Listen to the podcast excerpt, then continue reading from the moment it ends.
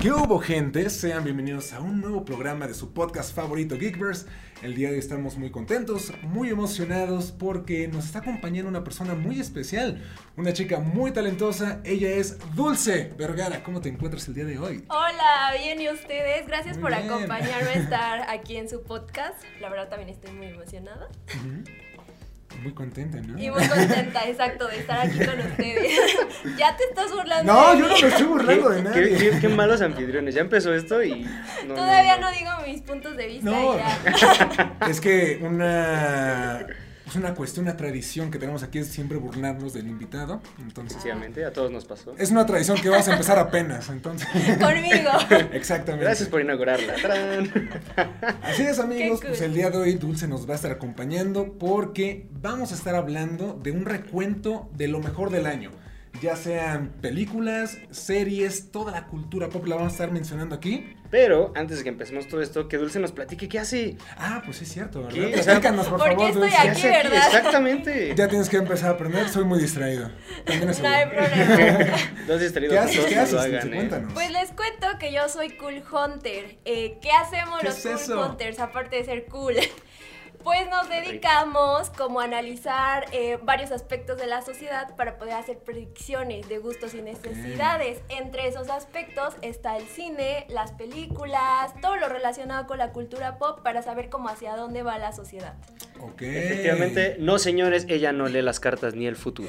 Esas predicciones no. Ese es otro canal. Exactamente. Oye, pero entonces es como buscar las tendencias antes de que sean tendencias. ¿O cómo es más o menos eso? Es algo por el estilo. Normalmente lo que todos entienden por tendencia en realidad es la moda. Entonces justo es correcto. Yo busco la tendencia antes de que se vuelva moda. Ok. Entonces ya lo van a ver con pero- los temas que vamos a Oye, tratar. pero qué buena definición, ¿eh? Tendencia y moda. Eh, Sí, esa, sí, esa nunca lo había. ¡Wow! Me, me explotó la cabeza. Estoy. Todos los días se aprende algo nuevo, Wow. hermano. Exacto, ya van a ver con lo que vamos a platicar un poco del por qué para mí son relevantes, pero eh, básicamente es eso, como encontrar pequeñas señales dentro de las películas, dentro de las series, que al final a mí me dan eh, los fundamentos necesarios para decir que se van a volver tal cosa en el 2022, en el 2023. Ok. O sea, y tienes como una proyección. eh. Exacto. Oh. Pues qué buena onda, síganla por favor, dinos, digo, yo no la Ah, seguía sí, sí, hasta hace favor. como, Gracias. como Dinos Claro. cómo son tus Es más, miren, que para que vea el mundo-. Segui- aquí, la estoy siguiendo. Ay, muchas gracias. Pueden seguirme en Instagram como arroba pophunting.com, digo, ah, punto com, ni que fuera e-commerce. no, como arroba pophunting o pueden seguirme como Dulce Vergara J. Ah, como muy bien. quieran. Tarán. Sí, está muy padre, ¿eh? Sí, pues aquí van a estar apareciendo tus redes en pantalla y también en la caja de descripción, ¿no? Iba a ser en los comentarios. Sí, sí, sí, ahí va a estar. Precisamente ahí van a aparecer las redes de Dulce para que vean y las sigan. Y pues sí, ya, lo, ya me había adelantado, ya les había contado más o menos de qué va a ir este podcast. Y pues sí, vamos a estar hablando de un recuento de lo mejor de este año. Eh, creo que podemos mencionarlo porque inclusive con ese tema comenzamos el podcast y es WandaVision, la primer serie oficial de Marvel Studios. Y además le tengo un cariño por el canal, justamente. Fue lo que nos Ah, unió aquí. qué bonito. Sí, casi un sí. año, ya casi un año, ¿eh? Ya en enero el aniversario. Sí, fue el primer podcast y creo que sí vale la pena mencionar esta serie porque fue todo un fenómeno. Creo que también es muy importante porque estábamos esperando Black Widow. Era Claro, la cierto. primera película, no la primera porque ya teníamos a Capitana Marvel, pero sí era como la que sentíamos que de verdad era tener a una superheroína de Marvel protagonista y llegó la pandemia y, Y se bye Black Widow. Ya Sí. sé. Entonces creo que estuvo cool porque Wanda es como la más popular de ellos. Entonces sí, sí. fue como, ok, nos van a dar a la segunda más popular en lo que llega a la película de Black Widow. Pero a mí me sorprendió bastante. No sé ustedes. Sí, sí, sí. Es que es lo que estábamos comentando, ¿no? Eh, aparte de que nos hizo iniciar el podcast, creo que toda la gente estaba volada en redes de. Es que ese, ese güey es Mephisto. Y Ya ese sé, otro es el, es el malo. No, y es el villano. Hasta la fecha lo sigo esperando. Güey, tuvimos, ajá, hicimos un montón de teorías, pero no solamente en este programa, sino Facebook estaba inundadísimo de teorías. No, además todos los homenajes que hicieron a las. Ay, se me fue el A las nombre. sitcoms. A las A las sitcoms, exactamente. Sí. Fue, Sí. fue genial porque yo recuerdo mucho que de las críticas, llamémoslo así, era el inicio de WandaVision, que decían como de, ¿qué es esto, no? Venimos de, De de, Endgame. de Endgame, que yo quería ver madrazos, y de repente entra como a la sitcom y todo tierno y todo feliz, dicen como de, ¿qué? Muy ¿Qué fue sesentero, esto? ¿no? Sí. Muy gringo, aparte. Exactamente. Exacto, pero creo que fue muy padre, ¿no? Porque a mí me divertía demasiado y decir como de, esto viene de acá, este es Malcolm, este es Modern Family, este es esto. O sea, para mí fue muy bonito y creo que también fue un homenaje como a toda nuestra nostalgia. Sí. Que en ese momento nos sentíamos como un poco deprimidos, como un poco Uy, "Ah", sí. por la pandemia. Entonces, ver este homenaje estuvo padre, pero creo que lo que había detrás de toda esa serie de jugar a la televisión fue lo que más me llegó. No sé ustedes, pero a mí me llegó demasiado. Se volvió como muy oscura, muy profunda en nada. Eso quería decir, la evolución de la serie. Estamos viendo a Wanda en su, en su sitcom, en su romanticismo, y de repente la siguiente escena sale Vision muerto, o sale y dices, Uy, sí. y dices, ¿qué, Sí. Wu, wu, wu, wu, ¿qué está pasando acá? No, la evolución fue preciosa, hermosa, la verdad. Para mí, o sea, digo, ya creo que no lo vamos a analizar tanto. Digo, la mejor serie para mí es Loki, de las que hemos visto. Pero WandaVision está No, sí. compitiéndole durísimo el primer lugar. Sí. Porque yo sí era de. Pues, la, la gente lo vio, ¿no? De estar despertándome tempranísimo para verlo, o luego en la madrugada. es que como, es que tengo que verlo, tengo que verlo y ver qué está pasando y qué va a suceder. Y sí, algo que me gustó mucho era como que tomaba esta parte de las sitcoms, porque pues yo vi Nick at Night, ¿no? Y veías Hechizada, igual, y sí. vi Bella Genio, y de repente pues todos crecimos viendo Malcolm, después ya Modern Family, y ver cómo esas referencias era como, está muy bien hecho. Sí, sí, sí. Y ya de Sí. repente el twist, ¿no? Bien macabro con Vision muerto y los bebés, y como... Sí, lo algo hicieron. raro. Y luego su, ay, si estuviera nuestro querido David aquí, cuando jugaron con nuestro corazón, cuando no era Quicksilver, fue como No de, lo menciones, por favor. pobre. Bueno, sí era, pero Bueno, no el que sí, pero no. Hasta la fecha, Sí. solo porque no está David, sino ya estaría aquí interrumpiendo, como diciendo, sí va a aparecer y va a salir, Ralph Bowner sí sale, ya sabemos cómo. Es que Dulce no conoce a David, pero David está muy obsesionado precisamente con la parte de que sí es Quicksilver, realmente solamente está como lavado del cerebro. Ay, pero pero, sí yo es. quiero al otro. La verdad es que a mí se me Ah, hace muy feo porque, ¿cómo se llama Aaron Johnson? Me parece. Aaron, Aaron el- Taylor. Ah, Johnson, ajá. sí. Aaron Taylor Johnson. Es el único que solo estuvo como en una participación y ya se olvidaron de él. Ya sé, Sí, pobrecito. no, la verdad sí estuvo bien triste. A mí como, eh, como actor y como el físico que tiene, es de los pocos actores que considero que trabaja todo. ¿Le has visto las piernas de ese hombre? Es en serio. Es que es en serio, tienen que verlo. No, o sea, no tal cual. Es que luego pasa, por ejemplo, con Hugh Jackman, que está Ah, bueno, súper sí. trabajado. Ah, bueno, Pero de las y de las nada. Ese hombre lo tiene, es- lo trabaja completo. y- Es que era Quicksilver. Y lo vamos a Tenía ver. Lo vamos a ver. Tengo esa, quiero ver eso. Sí, tenía que correr. Exacto, pero a mí en general se me hizo muy bonito cómo nos dieron como esta visión de la depresión y de aceptar Ah, sí, una cierto. muerte. Sí, sí, sí. Creo que estaba aparte muy ad hoc con lo que estábamos viviendo a nivel mundial, porque seguramente muchas personas estaban tristes y Sí. de repente viste que no eras el único, que la bruja escarlata también estaba pasando por lo mismo. Sí. Si lo pasa mal, yo también puedo. Sí, sí, ella puede superarlo, yo también, y creo que eso estuvo muy bonito, pero también algo que me encantó, Agatha. Agatha, Ay, me ganó. de me los ganó. mejores personajes. No Claro. por nada va a tener su propia serie. Sí. Efectivamente, que ya Sí. pronto va a salir. Muy, muy, muy buena. Y me encanta como también, justamente en Agatha, su presentación de villana, todavía en- Oh, sí. canción Estuvo la preciosa, canción. exactamente. que rompió aparte todos los charts en Spotify y eh, Apple Music. Fue la Sí. primera Sí. la canción más des- descargada y escuchada durante la semana. y Fue como Estuvo padrísimo. un jingle, Sí, ni me siquiera una canción. Sí, Fue un reventó. golpe como de memorias, de recuerdo, del estilo de la canción. Fue precioso. A mí me encantó. Como la familia Monster, ¿no? Ándale, justamente. sí. sí, Aparte muy, muy creo que es una villana diferente, ¿no? Porque va más como a estos orígenes oscuros de que era brujería, no tanto como a lo que estábamos acostumbrados de que te muerde la araña Ajá, o como sí, a claro. superpoderes más light, sino Sí. es como otro aspecto, como New Mutants. Exactamente. No, y algo que solo habíamos visto con Doctor Strange. Al menos dentro del universo del MCU. Claro. Exacto. Ya lo está expandiendo más. Le mete esta, es, todo este mito a Wanda. Y que vamos a ver en Doctor Strange 2. Entonces, Eso, eso me gustó Ay, mucho. Va a estar buenísimo. Sí, sí, sí. Pero bueno, sigamos con la. Porque si no, Sí, WandaVision va. WandaVision no va se imaginan, muchachos y muchachas. Eh, un evento que también marcó muy, muy cañón el año. Nos dividió. A mí me apuñalaron por la espalda Claro mis que sí, compañeros. hasta la fecha lo reafirmo. Godzilla contra Kong. Kong. Antes de empezar, yo quiero saber qué eran. Exactamente, también, mira. Sí. Estás dividido porque justamente aquí está el Team Godzilla. ¿Ok? Team Kong.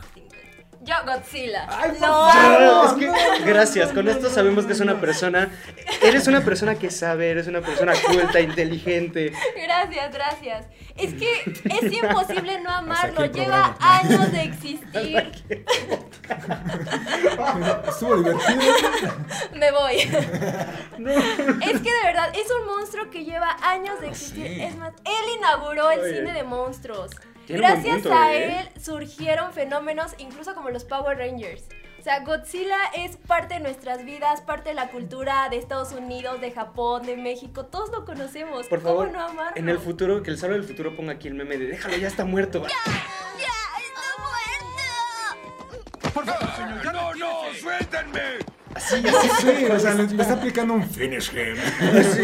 Es que tiene toda la razón. Sí, sí, sí, sí. Y te está diciendo las cosas fuera del universo de la película. Porque Claro. luego hay más cosas que dices, güey, ¿cómo le va a ganar un mono a Godzilla? Sí, Bueno, la verdad en la película sí hubo muchos momentos en los que Kong le pudo haber ganado.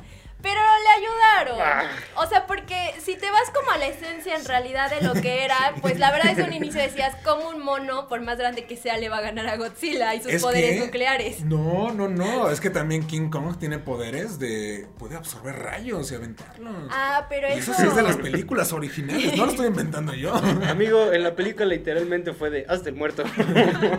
Literal. Ya va a ser. Pero Sí. bueno, dividió el mundo esto. Al final salió Mechagodzilla. No, y Chulada. fue muy buena película. Y que además fue la segunda vez que divide al mundo, porque ya sabían que se habían enfrentado. Seguramente no. Ah, sí, Ya, sí, sí. ya. Y pero ganó la Kong. gente no se acuerda. Sí, por eso a lo Y mejor ganó. pensabas que iba a ganar. Justamente me acuerdo en, esa- en esas épocas, así como oh, David sacó el, el list de, de Godzilla había peleado contra tanto y ganó contra tanto y Ah, ganó sí. y así hicieron todos y había perdido contra Kong y contra un jugador de básquetbol cuyo nombre no Este, recuerdo. no me acuerdo exactamente. Ajá. Lo vamos a poner ahorita. Le ganan todos los monstruos menos, Menos un jugador exactamente de ya básquetbol. Kong, maldita Sí, qué sea. curioso.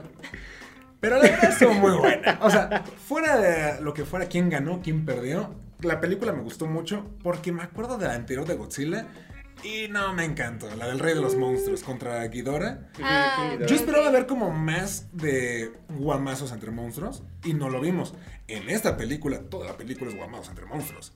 Como que ahora sí los personajes humanos pasan a segundo plano y esta sí lo retomó de Claro. vamos a golpearnos, somos monstruos, nos odiamos. Pues es que, ¿sabes qué? Yo creo que también son monstruos que llevan años. O sea, nosotros, porque nos gustan un poco más Sí, sí, estas sí. cosas, los conocemos. Pero siento que las personas normales ya no se acordaban ni de dónde salía Godzilla. Ni cuál era el origen de King Kong, ni quién era Ghidorah. Ni Claro. por qué peleaba, ni por qué tenía esos poderes. Entonces creo que para las nuevas generaciones sí tuvieron que explicar un poco esta onda retro de dónde sale. Y ya ahora sí, ya lo conoces, ya se pelean. Sí, no, y aparte que lo construyeron muy bien desde Sí, la sí. Isla Calavera. Porque muy la escena rápido. post créditos fue que mostraron a Ghidorah, a Godzilla, a ¿cómo se llama? a Mothra Ujú. y este el mexicano, el ¿cómo se llama? Ay, El monstruo Ah, mexicano que sale en nombre, el sí. Popocatépetl y es como, wow, tenemos un vamos a hacer la labor de tenemos un dragón. Ahorita le ponemos. Sí, sí, no me acuerdo exactamente. ¿Ridon? ¿Raidon? No, creo que ya me estoy yendo muy Pokémon. Eso ya es otra cosa. Sí, sí, sí. Pero la verdad es que sí fue un evento que dividió. O sea, creo que no habíamos visto eso desde Capitán América Civil War de Team Cap o Team Iron Sí. Man, Batman contra Superman y fue otra vez Godzilla Godzilla contra, contra Kong. Kong. Y Sí. sabes qué, también estuvo cool porque unió familias. O sea, era desde tus papás que vieron el primer Godzilla en el cine y se Sí. acordaban, hasta niñitos chiquitos vestidos de Claro. Godzilla. Y creo que eso fue lo más padre. Ahí de hecho hay un cosplay, ¿no? De un niño chiquito que está con su cosplay de En el Godzilla. cine, sí. tienes razón, ya lo he olvidado. El cruce de Rodan. Rodan es Rodan. Rodan. Ah, por ahí va. Pero sí, Godzilla contra Kong. Una muy buena película. Muy la buena. verdad Muy no me quedó película. deber nada. Y de hecho, bueno, muchos de estos actores los vimos en otras películas que ahorita vamos a mencionar. Porque Ah, en sí. esta película Sí. salen otros, que todavía no vamos a decirlo.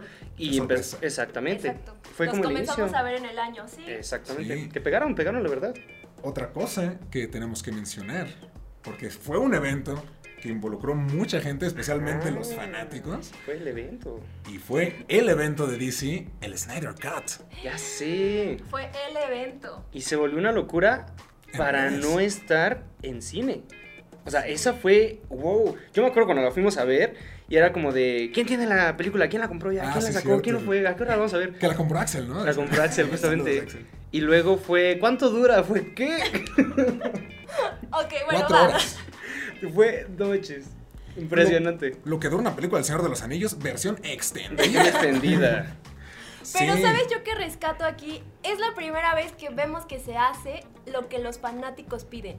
Porque esto fue gracias a los fanáticos. Sí. Ellos dijeron, quiero ver el Snyder Cut, quiero ver el Snyder Cut. No me gusta lo que estás haciendo, DC, cámbiale.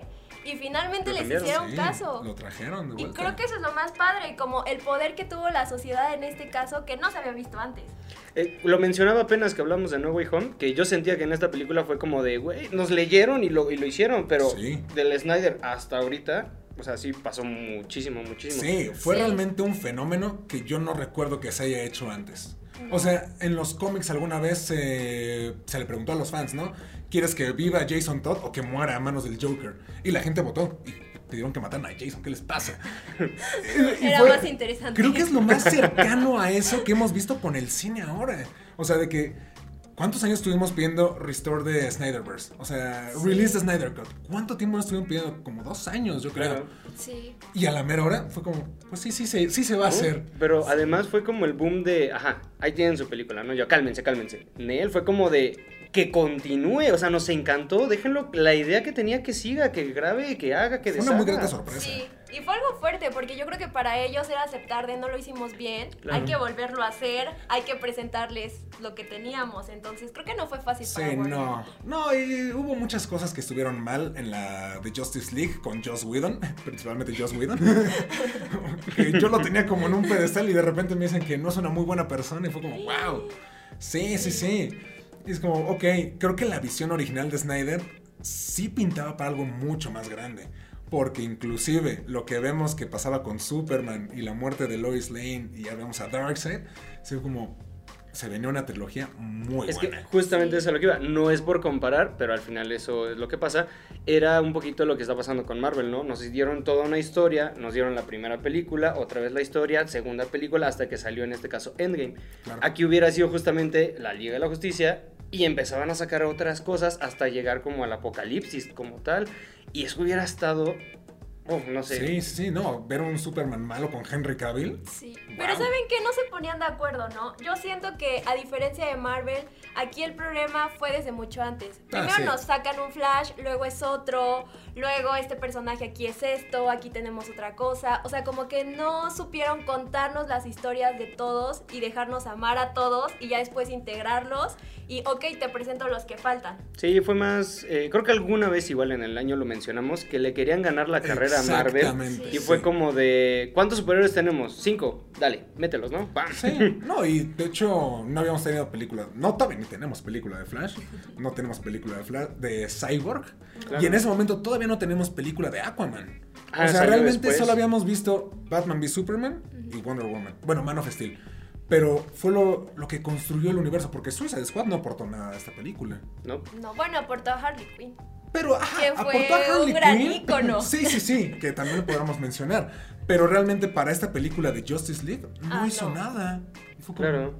Dude, o No, sea, y además, realmente- eh, yo considero así un error. DC sacó muchísimas cosas, porque fue justamente este, El Escuadrón Suicida, fue la película de Joker, fue este, Shazam. Fue Sí. también los Teen Titans. También Teen la Titans, o sea, serie sacaron- Missing Cyborg. Exactamente, sacaron un chorro de cosas y que les costaba como darle un hilo a todo, ¿no? No, Sí. Sí. Es lo que se mencionaba en algún momento. Warner tiene los derechos de todos sus personajes, afortunadamente Marvel ya también, pero como, dude, ya tienes algo que funciona, ¿por qué no lo aprovechas? Exacto. Sí, es que precisamente lo que menciona Pollo, creo que es lo que pasó. Sentían que estaban perdiendo una carrera, cuando pues, realmente no era una carrera. No. Entonces, pues, ya ahorita creo que están reestructurando bien este universo. Ojalá regrese este Henry Cavill, Ben Affleck. Todos me gustaría queremos. verlos. Sí, sí, sí, porque hicieron muy buenos papeles como Superman y Batman. Y pues creo que va bien. Y si no, tendremos a Robert Pattinson. Que también se ve brutal. viene. ya sé, viene de Batman y... Ay. Uy. Ahí tenemos pendiente un debate de las películas de Batman, como lo hicimos con las de Spider-Man. Híjole, qué, qué emoción, qué emoción. Para el año que entra, que para el se año que viene entra el va a estar bueno. Sí, el siguiente año también podemos después hacer como lo que se viene. Un podcast de. Es el recuento. pero también el Claro. recuento para lo que viene el ¿Qué 2022. vamos a esperar en el 2022? Exacto. Se viene. Tendencias. Cool Hunting. ¿En qué van a gastar su dinero? Sí, Ay, por sí, supuesto. que, que me vaya diciendo cuánto tengo que ahorrar. porque ahí voy a estar, ahí voy a estar. Sea malo o buena, miren, ahí voy a estar. Y es que estamos viviendo una época bien chida, o sea, ya con Sí. los live action, Y lo hemos dicho. todo lo nostálgico. Sí. Lo hemos dicho, es la mejor época, al menos hasta ahorita, para ser un friki. Sí, sí, sí, Sí. totalmente. De todo. O sea, te dan superhéroes, te dan terror, te dan anime, te dan nuevas caricaturas, te dan videojuegos, exacto, los clásicos de tu infancia. Claro, ya sé, chulada. Sí, la verdad es que es- es una gran época para estar vivo. Y volvemos después de una pequeña pausa comercial. Oigan, siguiente película en la lista. Cruella. Con Emma, mi amor, Stone. Ay, es mi favorita. Esa yo creo que es mi favorita de la lista. Ok. Porque además que me encanta la moda, Ah. entonces empezando Claro, por ahí va por ya. eso, sí. O sea, mm, me encantó, me fascinó, pero creo que también nos marcó a la moda como revolución. Que creo que es algo que normalmente vemos como frívolo, como que no tiene nada que ver. Pero en realidad eso no es la moda. La moda es personalidad, la moda es expresarte, la moda es tus opiniones, tu forma de ver el mundo. Y justamente eso es Cruella. Wow. Y no solo eso, también me encantó todo el punk que hay ahí. Claro, sí, sí, sí. Oye, tiene que venir más seguido. no había visto nunca ese punto de vista. Digo, no soy una Sí, sí, persona, sí, y lo han visto en los videos, la moda nunca me ha sido, ni somos uno mismo. Pero la versión que tienes del... Pues está muy padre. Sí, sí, sí. Es otra perspectiva que realmente. Claro. Creo que ni siquiera tocamos en nuestro podcast de Cruella. Fue como, estuvieron padres las canciones. Te amo, Emma Stone. Fin. No, sí, Sí. sí, Es sí. que sí. Es que somos hombres y estamos... No, no importa, no importa, pero la verdad está muy padre y aparte hay muchísimas referencias al mundo de la moda. Incluso tenemos a un David Bowie que también en ese Claro. entonces eh, era un precedente porque marcó una revolución. Tenemos como este aspecto que está muy adaptada de forma histórica, entonces veníamos como de moda muy tradicional y en la historia real de repente llegan eh, personas como David Bowie o llega como todo este punk que saca de las casillas a la moda, que en este Sí, caso sí, es sí. Cruella, entonces nos lo pusieron como con ella, pero está muy padre y saben que no solo eso, sino nos pusieron el punk, que es algo que estamos viviendo y que vamos a seguir viviendo, O entonces... sea, ella lo sabe. Sí, sí. Entonces, listos, muchachos. fue algo bastante padre ver cómo esta revolución en la pantalla y para niños. Sí. Eh, justamente iba a tocar ese punto. Yo en- estoy como tratando de recordar eh, películas de moda, cosas o momentos de moda.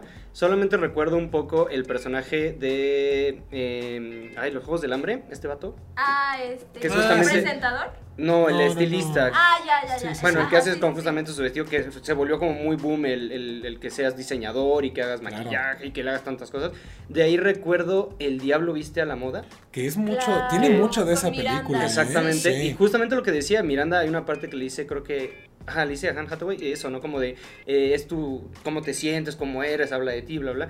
Y luego de ahí me brincaría Cruella. Bueno, yo no, no ubico como... Y ahorita puede ser de House of Gucci. No la he House visto, Gucci. por cierto. Sí, sí, sí. Que tengo que, Gran tengo que verla. También. ¿Ya la viste? Si te gusta el mundo de la moda, definitivamente sí, porque justo trata sobre la Tengo historia que de una verla, marca. tengo que verla. entonces- Ok. Pero esa es otra película. Claro, claro, pero lo que voy son como las cuatro momentos que recuerdo al menos de películas o de cuestiones de moda. ¿Y cuántas llevamos, por ejemplo, de superhéroes, no? Sí, sí, sí. No, y a mí me gustó mucho Cruella precisamente por todo esto. Digo, la construcción de los escenarios, que es una época setentera, se- o no sé exactamente en qué año. Se- ah, vale, de- Gracias.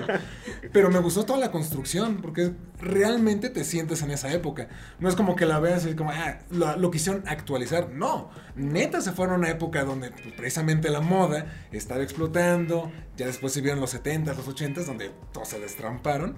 Y se nota, porque realmente, digo, va acompañado con la parte de la música. Pero cada vez que Cruella saca un nuevo outfit para atacar a esta mujer, es como pam, pam. Y son cosas impresionantes. Eso, es que en serio, digo, repito, no soy fan de la moda, pero cuando veía los, los vestidos, cuando veía la vestimenta y salía, yo era como, wow, creo que el que tengo más marcado es el de la basura.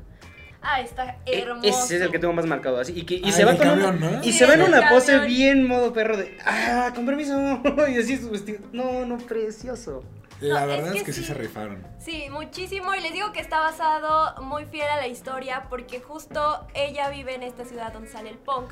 Entonces, el punk surge como una rebelión, surge no tanto como la moda, o sea, sí al final fue una subcultura que marcó un estilo de vestir, pero en realidad el punk no es eso, es como tu forma de pensar, es como decir mis ideales son estos, yo no estoy de acuerdo con el gobierno, yo no estoy de acuerdo con las reglas, con lo establecido, y creo que se refleja muy padre en Cruella, y creo que también aplica mucho a lo que estamos viviendo, entonces tiene mucho sentido que saliera este año, porque justo Sí, sí, venimos de movimientos donde queremos cambiar lo establecido.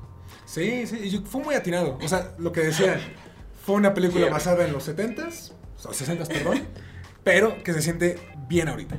Me gusta este refresh, ¿eh? Me gusta esa, el que me alimente en esa parte que, que luego nos dificulta ver. O sea, esa es la Sí. parte, ¿no? No estoy acostumbrado a eso, no es mi Nosotros mundo. nos quedamos usualmente en lo superficial. Exactamente, y que vengan, me abran el mundo, está súper bien.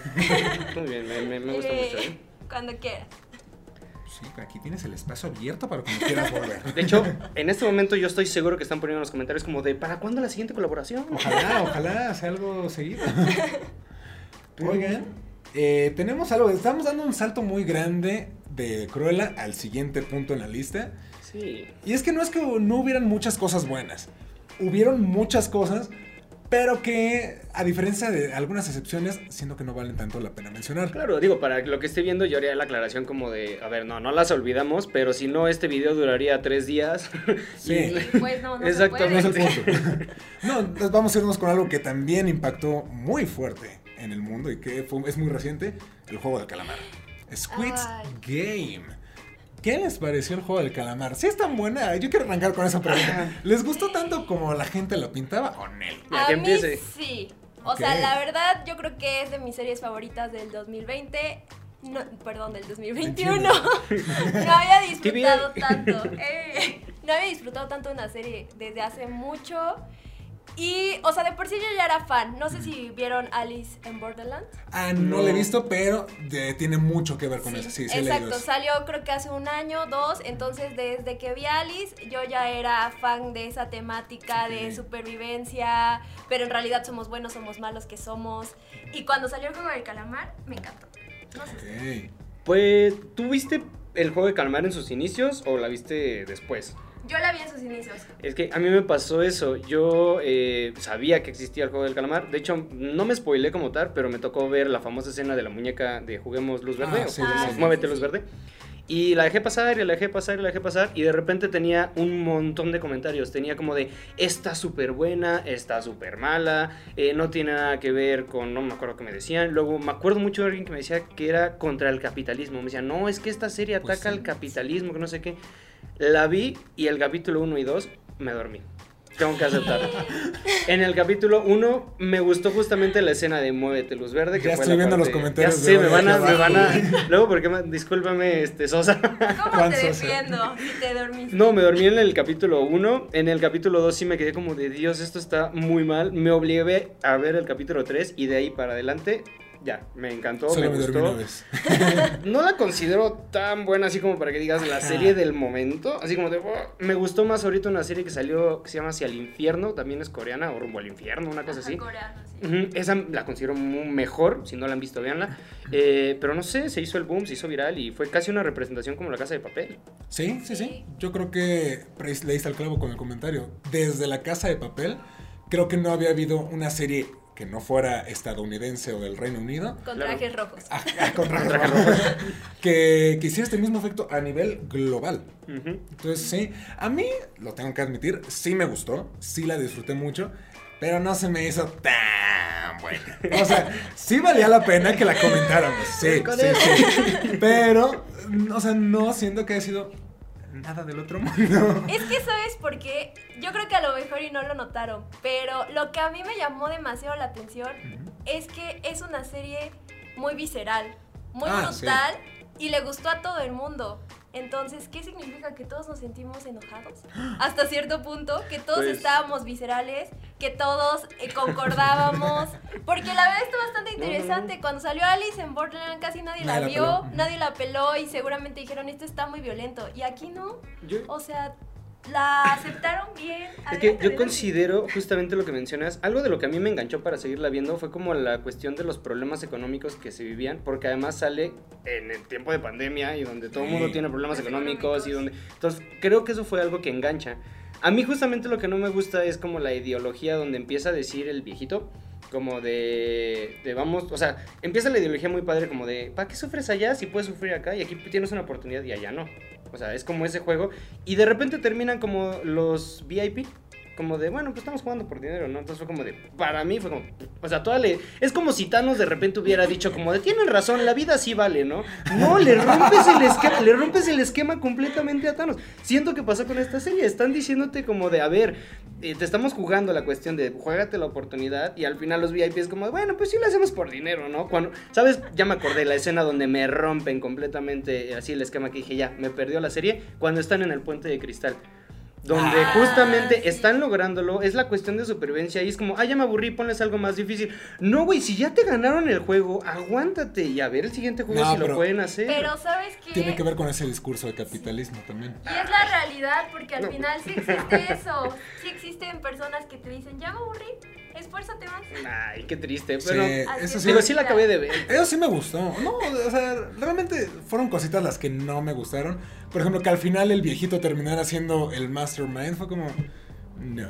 O sea, porque yo le sufrí la muerte, le chillé Yo también, en el de las canicas Sí. yo lloré. Primero uno y luego el otro y luego termina Sí, con el sí, sí. Ay, sí, el hindú fue el que más me dolió, no Ah, manches. también. Y luego Ahí- este desgraciado, no sé cómo se llama el actor, sale con un TikTok diciendo, mis canicas las encontré y yo, ¡ah, maldito! Me estás volviendo a hacer así la herida. Güey, sí. Pero ¿sabes qué? Lo padre y eso es lo cool. Que te haga decir maldito. Porque creo que muy pocas series o Sí. películas son las que te metes tanto que de verdad lo sufres. Y que no se tentaron el corazón, la neta, a matar a todo el cast. O sea, realmente solo sobrevivió el El güey principal, principal. y ya. claro. Se me va su nombre, perdón. Pero solo sobrevivió ese güey. O sea, y teníamos personajes bien chidos. Ali, el, el indio.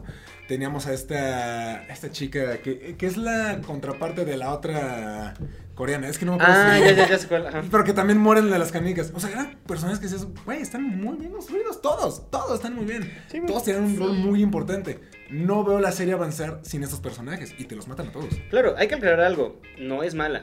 No, No, estamos es- diciendo es que es mala. Es muy buena. Es una Es muy muy buena. buena. serie. Tal vez simplemente sentimos, siento, para que no ataquen a nadie, que no era el boom que se creía, pero sí es muy buena la Sí, serie. yo eso sí no lo lo podemos siento. quitar. Porque al final lo que dice Dulce, si la serie te atrapa, si la serie te genera emociones, si la gente te hace odiar a alguien, no odian a los actores, pero si te hace odiar a un actor, Sí. es que es muy buena. Y ya de ahí viene como cada quien lo que piense. Aparte les voy a decir algo que él mencionó antes. Es la primera serie coreana que se hace viral de esa forma a nivel mundial y no tenía ningún actor tan conocido a nivel mundial. ¿no? Porque incluso el que sale con las cachetadas, que era el más conocido, Ajá, que viene sí, de sí, Tren sí. a Busan y todo eso, no tiene un papel tan relevante. Solo sale dos veces en toda la serie. Mira, me agarró de jaque porque tengo que confesar, yo ¿No has visto Tren a Busan? No, es lo que te iba a decir, no he visto muchas cosas coreanas. Eh, tengo también una muy mala referencia porque me quedaba con los... No sé si es lo mismo, es un mundo que no tocó. Los dramas, Los No. K-dramas. K-dramas, bueno, no sé. Ajá, los dramas son japoneses, ¿no? Bueno, no sé, a mi hermana, saludos, le encantan. Y entonces llegó un momento en que a mí me hostigaban y dije, bye. Entonces, a partir del juego del calamar, empecé a ver series coreanas ya de otra índole, justamente. Y, y dije, como de, son muy buenas.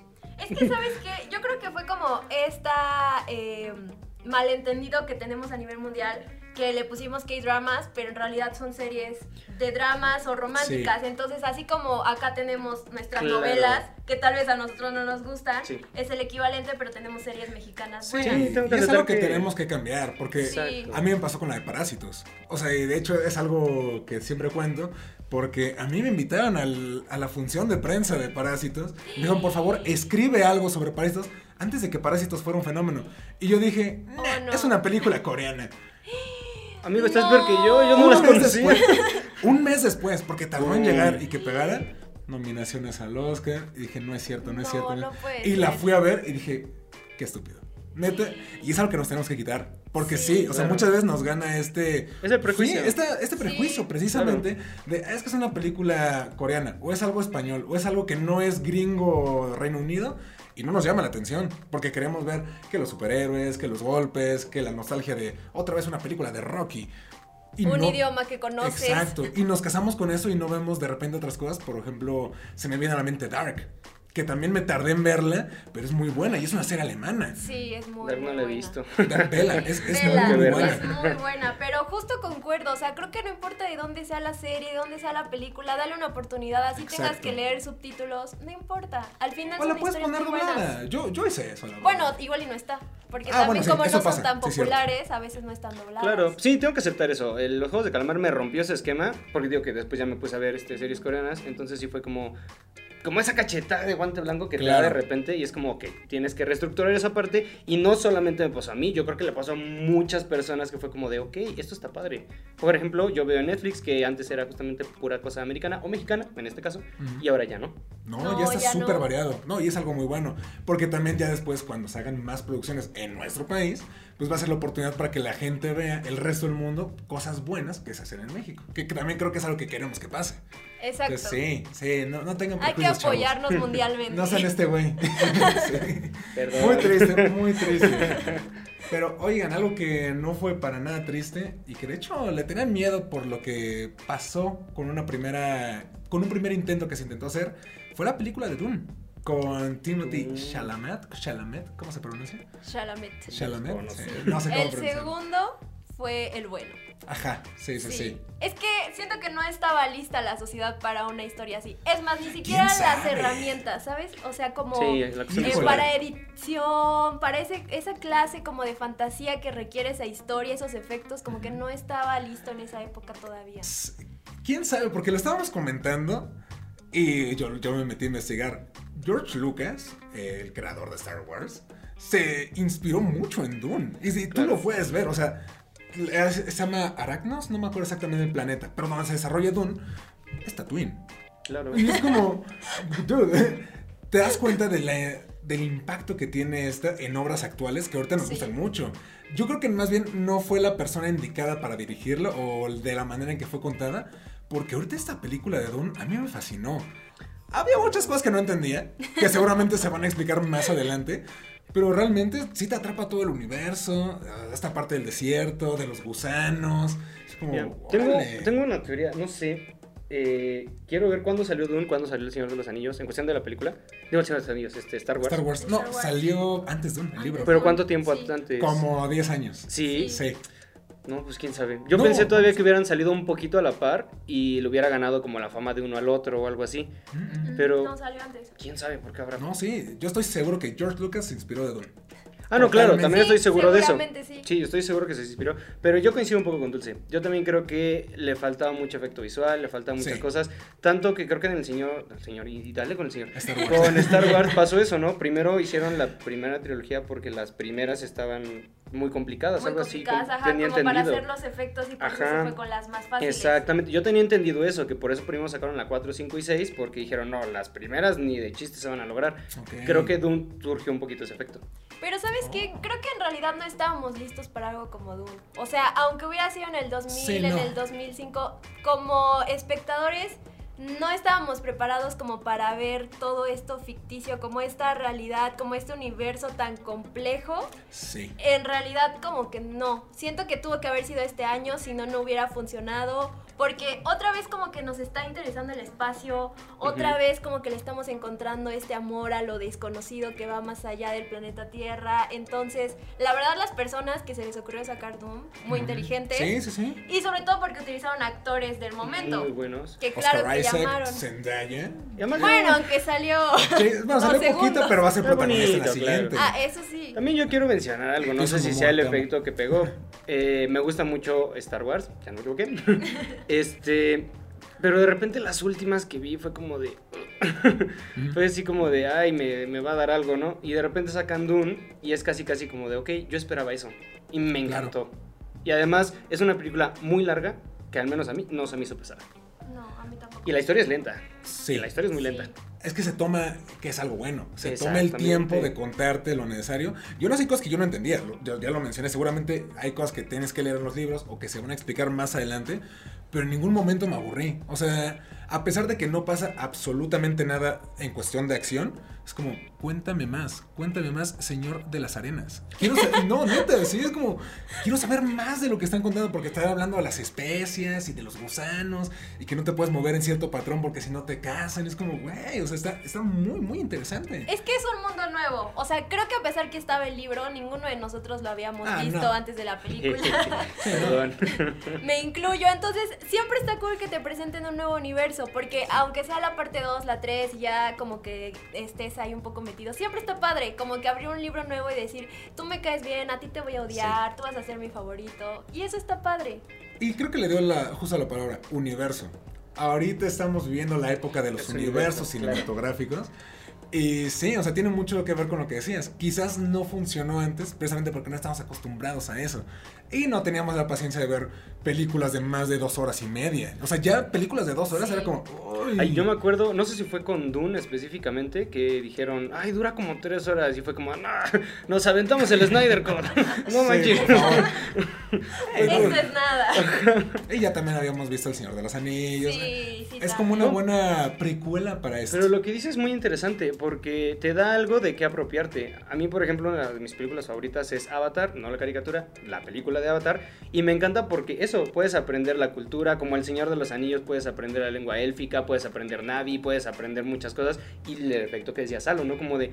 "Di- Dame más, ¿no? Necesito saber. Si voy al desierto, quiero hacer como de, ah, aquí va a Sí, salir sí, algo. sí. Y, o sea, quiero, quiero explotar toda esa cuestión en la vida real, ¿no? Quiero saber, quiero hablar, quiero vivirlo simplemente. Sí, y si se dan cuenta, casi todo de lo que hemos hablado es nostalgia, ya existía. Sí. O en el cómic, o ya existía en otro formato, ya es la parte 2, la parte 3, pero casi no hay nada nuevo. No, no, y la verdad es que eh, lo habíamos comentado en algún momento. Ya pasamos como esta época de repente de las adaptaciones de libros y llega esta y te la pinta como, uy, nunca había escuchado esto, te va a encantar. Como en su momento llegó El Señor de los Anillos Claro. o Harry Potter, digo, que éramos muy niños como para conocer que había un libro sobre eso, pero suerte te lo está poniendo ya para gente madura, o sea, no es una película infantil. No. O sea, sí es para un público adolescente maduro. Porque sí, sí, no, no creo que cualquier persona la pueda soportar. O sea, especialmente los niños. Sí, sobre todo por la duración también. Sí. Sí. Pero qué buen trabajo del director. La verdad es Sí, una historia muy pesada. Villanueve, creo que es. Ajá. Algo así, ¿no? Axel lo sabe. Porque lo ama. Haremos la función de nuestro buen amigo Sí, Axel. saludos es que no sé pronunciar su apellido, pero sí Yo es- tampoco, pero qué buen trabajo, algo. porque está muy pesada esa historia Sí. y te la metió de forma muy ligera. Sí, y bueno, sí, sí. también él es un gran actor. Siempre Ah, lo he sí. dicho, a pesar de estar bonito y todo por lo que los demás lo aman, es un gran Claro, actor. claro. No, sí, y el caso está muy bien, es lo que mencionábamos, ¿no? Zendaya, Batista, Oscar Isaac, en, ¿cómo se llama este David Dasmalchian, que es Polka Dotman? Y también sale en Ant-Man. Sí. Sí, o sea, realmente tenemos un cast muy, muy bueno, muy variado. Y que muchos no van a regresar porque se murieron. Pero, Los disfrutamos una película. exactamente, sí, es eso, ¿no? Que no tienen el miedo de, pues vamos a matar a estos personajes que son actores chonchos. Como para decir, mejor lo dejamos vivo. No, se aventaron y los que queden y como vaya la historia. Y eso está cool, porque lo estamos acostumbrados a, no, este actor es como súper importante, no lo van a matar. No, este es el protagonista, no lo van a matar. Sí. Entonces, eso le quita como diversión a la Y historia. cierto peso. Sí. Aquí ya le estás dando la importancia a la historia y al personaje de, es alguien chido, pero te vamos a matar. Pero es que también empiezas a romper la cuestión trillada que ya veníamos arrastrando de las películas. Como el beso de amor, el que siempre le felices para siempre, el superhéroe que gana. O sea, de repente que rompan esos esquemas está padre. O sea, está muy padre que lo empiecen a hacer. Sí, ¿no? Que los Y- rompan más. Ojalá, sí, sí, sí. Dentro de dos años creo que sale la segunda parte de Dune. Sí. Me parece que van a ser cuatro, porque son cuatro libros o seis libros, no sé. Pero yo encantado que, que vengan más películas de este universo. Está muy, muy bien construido. Y el mundo encantado de más Timothy. Sí. Gran actor, Sí, muy bello. tengo que ver eso. Te esperamos aquí algún día. Invitado. Oigan, y también ya hablamos de variedad, de diversidad en el cast de Dune. ¿Qué onda con la película de Eternals? Me ¿Qué les encanta pareció? la variedad. Sí. Creo que lo que más rescato de esta película eran justo unas palabras que no sé si son exactas, pero le escuché a Salma Hayek decir en una entrevista que ella jamás pensó que un Ah, mexicano sí. se pusiera un traje de superhéroe y Sí. menos en algo como Marvel. Sí, cuando dice que su piel morena, ¿no? Ah, sí. Sí, y creo que eso es de lo más bonito porque nos tardamos muchos años en aceptar primero Roma, en aceptar después Parásitos, para que por fin tuviéramos una representación real en los cómics. Porque siento que hasta cierto punto había sido forzada en algunos Sí. casos. Totalmente. Pero aquí se siente muy natural porque tiene todo el sentido del mundo, pertenecen a diferentes culturas. Es imposible que todos sean iguales, se hubiera visto Claro. hasta falso. Eso es lo que a mí me encanta específicamente, que es natural, no es forzado. Hay muchas escenas, y espero que no me odien ni haya hate. Este, hay muchas palabras, escenas. eh, por ejemplo, una que no me molesta, pero sí la siento como súper forzada. La escena de. Ay, ay, ay. En Endgame, donde sale como la escena de todas las chicas. Ah, yo amé esa escena, güey. O sea, no, Sí. aclaro, aclaro, no es mala, pero es como de, amigo, ya sé, pero es que es como de, ay, no le des una escena, dale, dales más cosas, dales más Un protagonismo, proyecto, dales sí. un proyecto. No les des, no es como de, sale, ya tienen su escena.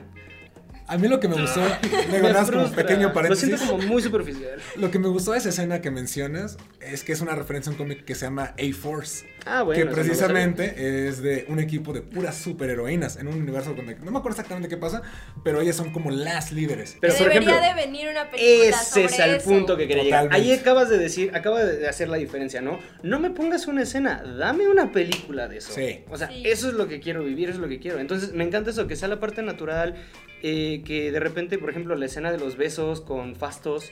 Ah, también. sea, que- sí, qué bueno. Esto es súper padre, o sea, es como de, güey, si están pensando, pues sí, eso hace la gente. Sorpresa. Sí, que realmente, eh, digo, hay que men- mencionarlo. Mucha gente le empezó a hacer como de tos con la, la escena del La beso. escena. Y es como, dude, Icaris y Cersei tuvieron relaciones hace unos Exactamente. minutos y no Y dijiste nada. Sí, Sí. es la doble moral que se juega y, uff. Pero, Claro, porque es, es que no es para niños. ¿no? No, la película está increíble. sí, Aparte, a mí lo que me gusta es que la directora Chloe Sanos como Ajá. que siempre se encarga de mostrarnos estas minorías en el cine. Es la primera vez que toma un, un proyecto, exacto, un blockbuster. La última creo que fue de Nómadas, me parece, que ganó el Oscar, pero me gusta como su punto de vista de aquí todos somos iguales, aquí no pasa nada, somos una sociedad porque así es el mundo, no te lo voy a forzar. Sí, no. Te lo pongo tal cual es. Claro. Y creo que es lo que necesitaba hasta cierto punto Marvel. El que todavía necesita Marvel, porque aunque tenemos Tiene que una película, no, y lo Sí. mencionabas con la parte de, de WandaVision, ¿no? Tenemos una película de Capitana Marvel, tenemos una película de Black Widow y la serie de Wanda. Y ya. No, o sea, realmente ejemplo- sí hace falta también explorar más parte de las superheroínas. Se viene She-Hulk, esa novela, se viene Miss Marvel. Entonces Claro. creo que es Claro. la, la intención, ¿no? Diversificar un poco más el universo, porque pues, estás hablando de un universo, no todos pueden ser hombres blancos. Es como, Claro. güey, sí expándete. Y es algo muy padre que hicieron con los Eternals, porque lo que decíamos de que se siente muy natural y muy orgánico, en los cómics, Ajak, el personaje de Salma Hayek, es hombre. Pero nadie la hizo de problema ahí porque pues, no conocen. Era Salma, aparte. Es Sí. Salma. Es esa parte. sí, sí. Por ejemplo, salió también, digo, no la vamos a tocar tanto, Shang-Chi. También Claro. rompió como los Sí. estereotipos y todo, pero me gustó más esta. Sí, sí, sí. No, Shang-Chi, buena película, mención honorífica. Te queremos mucho, Simu Liu. Pero Eternals está muy buena. Está mejor. Sí, está muy padre, Sí. es la neutralidad con la que lo manejan. También me siento, digo, como parte del- de, la minoría, llamémoslo así, como la parte latina. Yo sé que me encanta ver ahí a una persona que conozco que sí eres de mi país. Supongo que cuando alguien hindú vio al actor cuyo nombre no sé, pero Kingo. que me fascina, Kingo, pero el nombre y todo eso Ah, también. O sea, es esa parte de ir rompiendo las cosas. Y no solamente desde los actores, lo mencionas, ¿no? Desde la dirección, desde la producción, desde la parte de la visión de quien está escribiendo y dirigiendo la película. Porque sí, está muy padre que metas al actor latino, que lo justamente Salma decía, ¿no? Ah, sale, pero este, ¿cuánto dura mi cameo, no? Ah, sí, sí, sí. Es- es- sí, ahí está la inclusión, ten a tu, tu latino de 5 minutos. Güey, Un poco lo que no. pasa con Luis en las. Ándale, ¿no? exactamente. Gran personaje, pero solo está como de. Eh, va a ser, a Para contar la chistes. historia. Ajá, es como. O ok. siempre el estereotipo, como sale el latino que es el chistoso, o es el de la El cárcel, gordito. o sale, Sí, ajá, o es el el gordito, o pones el asiático que siempre está vendiendo en la tiendita y que se, o está en la calle, sí. y- o sea, eso es lo que a mí me molesta en la cuestión, pero no, y aquí nos lo ponen como. Digo, no, no sale toda la película, salen flashbacks nada más. pero te la ponen como la, la reina de los Eternals, Claro. la más poderosa. Y después pasa a ser Cersei. Y- que también. Gemma Chan es una actriz que apenas va empezando con papeles un poco más duros, Pero a pero mí me que ahí encanta. va. Sí, sí, a sí, me totalmente. No, más los actores, creo que Icaris, bueno, no sé su nombre, es irlandés. Richard Ujú. Maiden. Ajá, Ajá. es irlandés. sale en Game of Thrones. En. Game of Thrones, sí. Sí, porque estuvo bastante variado el cast, bastante. Y también Sí. sale el otro de Game of Thrones, el que Este- era el novio. Ay, el- Este, sí, Dane Sí. Whitman, que es Black. Knight, gran personaje. Aquí va a aparecer un video para que vean la historia de él. Le tengo que hacer promoción. adelante, adelante. Pero saben también que está padre que estoy viendo en Marvel, eh, que están viendo las mujeres como superheroínas y las están dejando un poco, ¿cómo decirlo? Le están quitando esta parte sexista Sí. hasta sus trajes. Claro. O sea, les están dando como ese poder que se merecen, esa importancia. Y eso está cool. Incluso en el traje de Wanda, en el de Scarlet Witch, a mí me encantó. Sí. Y está genial. Y es la forma en la que debes de representar a las superheroínas. Sí, y aparte es lógica, ¿no? Es como, si me voy a madrear a un alien, no voy a ir completamente en un leotardo donde se me pueda salir algo, ¿no? O en minifalda y tacones. Sí, no, no, no. Tienes que, o sea, si te pones a pensar, es como, ok, entre más me cubre, más protección tengo contra Deja- un cuchillo. pero acabo de darle el punto. Quítale Leotard los tacones. sí, los no tiene tacones. sentido, La no cosa tiene más sentido. incómoda del mundo para ir a correr, a madrear, a patear, a hacer. Sí, no, y veníamos de una época donde los cómics eran eso, era hipersexualizarnos a la Exacto. mujer y también los hombres super mamadísimos como, pues no, hay que, hay que ser realistas y es lo bueno de las adaptaciones, en este caso de Marvel y DC, que son las más grandes, es como cómo sería en la vida real. ¿Qué- Exacto. ¿Qué, es eso? Lo que tenemos que ver más en el cine. Claro. Pero sí, Eternals, completamente de acuerdo, es una gran película. El villano no se me hizo tan bueno, porque creo que no hay una figura de un villano más que el desviante. Mm, Pero de ahí en fuera, todo bien. Yo no tengo nada malo que decir en contra de Eternals. No, yo tampoco. Sí, sí la Y No, cinco estrellitas por su diversidad. Sí, Y sí, sabes, sí. retomaría lo que dije con Dune, también es una película muy larga. Sí. ¿Cuánto dura? Como dos horas y Dos media. horas y Sí, media. Sí, Ah, lo mismo que Spider-Man. ve, no sé si. Exactamente, Sí. creo que Dune, Spider-Man, voy a investigar. Dune, Spider-Man y Eternals, ahí se van en duración, ¿eh? Yo creo que ¿saben Dune qué? todavía más, ¿eh? No habíamos ido al cine, nos podíamos sentar dos Sí, horas y media y no claro, había claro. problema. Es más, hasta más. Mira, Dune 2.35. Ok, yo pensé que era más. Sé que Spider-Man es 228, 229. Ok, ahorita lo revisamos. Pero Eternals entonces la de 240, Eternals. sí, cierto, es como 240. Sí, Eternals es larga. Wow. 237. 237, wow, no, sí, sí, sí. Y no se siente. No, no se siente. Es precisamente como esta intención que dice Dulce, ¿no? Ya estás tan acostumbrado de estar en tu casa y ver películas a través de Disney Plus o de HBO o plataformas que no son legales. y es como, dude, de- necesito ir al cine, necesito vivir la experiencia. Este año regresamos al cine. Sí. Lo hicimos con Wonder Woman, de hecho. Que también es una película que no Sí, mencionamos, pero... no, creo que algunas personas todavía se la saltaron por ciertas Sí. situaciones de pandemia en el mundo, lo cual fue una lástima. Porque Sí, era yo recuerdo que favoritos. la fuimos a ver al Al autocinema. autocinema. Justamente dijimos como en mi auto estoy más seguro. No, y de Sí. hecho fue el origen de, del canal también. Cierto, Que nos empezamos a llevar por eso. cierto, Cierto, Ay, qué bonito. Ay, aquí. Gracias, Wonder Woman. Gracias, Te Wonder Woman. amamos. Gracias, Gal Gadot. Gracias, Patty Jenkins. Efectivamente. Oigan, algo. Otra película que también. Es que tiene mucho que ver con esta parte de la variedad.